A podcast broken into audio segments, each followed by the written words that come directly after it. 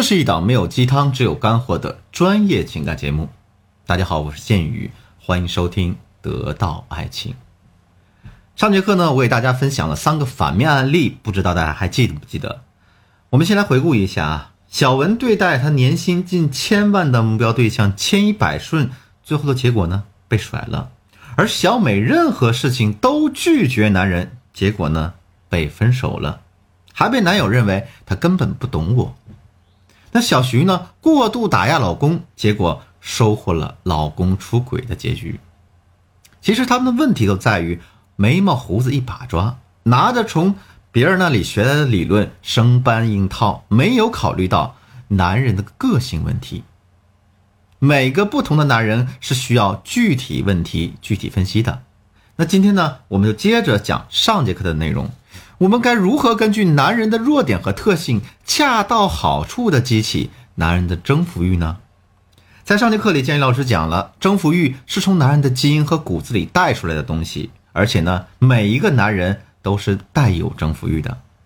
越是在事业上有成就的男人，往往啊，他们的征服欲在情感当中就会体现的越明显。那我们先穿越回古代，我给大家讲两个古代的例子。然后呢，我们再搭乘时光机飞跃到啊今天，用我们刚才的例子给大家好好分析一下。那最近几年呢，这个宫斗剧都挺火啊，什么《甄嬛传》《如懿传》啊，《延禧攻略》，大家可能都看了，都是什么呢？一群女人抢夺一个男人的大戏。那在追剧的时候，我不知道大家有没有发现啊，这个古代身价最高、价值最高的男人莫过于皇帝。而这皇帝一般都不喜欢那种千依百顺啊，比如说今天给皇帝缝个鞋垫啊，啊，明天给皇帝炖碗粥啊，这样的女人。啊，举个例子，《延禧攻略》里佘诗曼演的那个叫娴妃，她在初期不停的给皇帝做着各种各样的针线活，可结果呢，皇帝就质问她：“你不有绣娘吗？你天天做这些活干啥呀？”而且这种语气是明显的带着赤裸裸的不耐烦。压根儿就没领情，没买账。我知道听到这儿，有的姑娘就会反驳我说：“金宇老师，我也知道啊，我也不想啊，对男人千依百顺，我也有拒绝他，可是为什么我拒绝他也不管用呢？”那我们回到小美那个案例，男朋友叫她去楼下吃饭，她也拒绝，这是什么？这不就是作死吗？因为两个人日常生活吃个饭你都不去。你还想怎么样呢？所以，我们到底该怎样拒绝男人，才能恰到好处的激起他的征服欲呢？啊，你先别着急，咱们一点一点慢慢说。这第一个方法是艺术的不服从。首先啊，大家要知道，高价值的男人，尤其是那种自己经营着一家公司、管着一大摊儿的高价值男人，往往身边围绕着许多对他们很服从的人。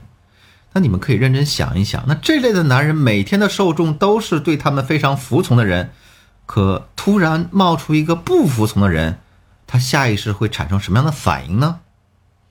如果你的这种不服从是恰到好处的，他就会尝到新鲜感，产生征服欲。当然，恰到好处的不服从一定不是说男人叫你出去吃饭你都不去，这个不叫不服从，这叫矫情。那什么叫做？艺术的不服从呢？第一点，不要完全拒他于千里之外。举个例子来说，那上节课当中我们不是谈到了一个小文的案例吗？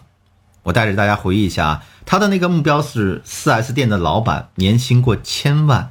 那小文对人家是百依百顺啊，温柔似水啊，给他做饭啊，做醒酒汤。结果怎么样？结果人家说：“你以为你给我做做饭就是我女朋友了吗？”啊，好可笑啊！这原话挺气人的。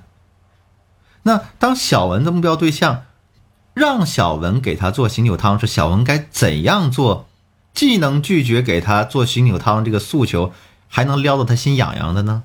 不让他觉得是他作呢？他可以这样说：“哎呀，喝醉酒的男人呢，好让人心疼啊！可是真的不巧，我家没有蜂蜜了，要不这样，我给你点个外卖吧。”当男人听到“心疼”这个词的时候，他会被小文打动。但是呢，小文又拒绝了他的要求，又会让他产生一定的挫败感。最后又说给他点外卖，让他看到了希望。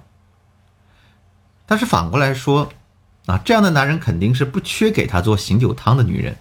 你越听他的话，怎么样，越会让他觉得无聊透顶。第二点呢是调情的战术。小美呢，刚才我也说了，说男人的任何事情她都拒绝、拒绝再拒绝，而且是非常生硬的拒绝，因为她想等着男人来求自己。那这个时候我们就不能脱离她男人的这个条件了，她的男人只是一个码农，